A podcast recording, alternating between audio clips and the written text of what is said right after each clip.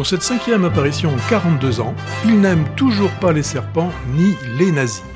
Cette fois-ci, nous sommes en 1969. Il est sur le point de prendre sa retraite après avoir passé plus de 10 ans à enseigner au Hunter College à New York. Il, eh bien, c'est l'estimé Dr. Jones, professeur d'archéologie. Mais le début du film nous ramène dans les dernières années de la Seconde Guerre mondiale, et là on y retrouve le professeur Jones, enfin plutôt l'aventurier Indiana Jones, en prise avec les nazis. Et cette fois-ci, l'enjeu, hein, la quête, est, celle de détenir et de faire fonctionner le fameux cadran d'Archimède, une relique qui aurait le pouvoir de localiser les fissures temporelles. Bon, vous allez me dire, c'est quoi une fissure euh, temporelle? Eh bien, c'est un endroit dans le ciel, à une position bien particulière, où se trouve une sorte de trou, pas forcément noir, hein, mais qui permettrait d'aller se retrouver quelque part dans le temps, en avant ou en arrière, tout simplement.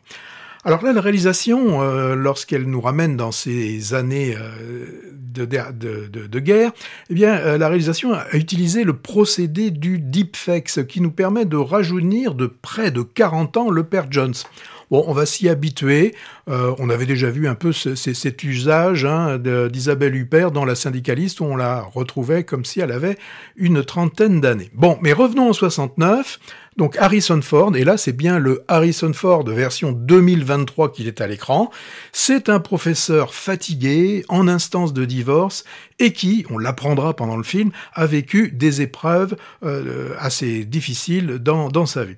Mais bon, là on va voir le retour de la nièce, hein, qui avait gardé euh, euh, de son côté une partie de ce fameux cadran et on va retrouver aussi le méchant nazi, euh, interprété par Matt euh, Mikkelsen, vous savez, celui de Drunk, ou euh, déjà méchant dans le James Bond Casino Royale.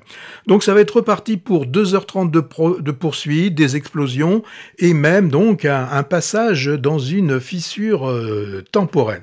Bon, alors, vous allez me dire, est-ce que c'était, est-ce que c'était utile de, refaire euh, une, un cinquième opus? Bon, ça nous permet, hein, pendant le film, de, de, voir des petites apparitions comme celle d'Antonio, Banderas.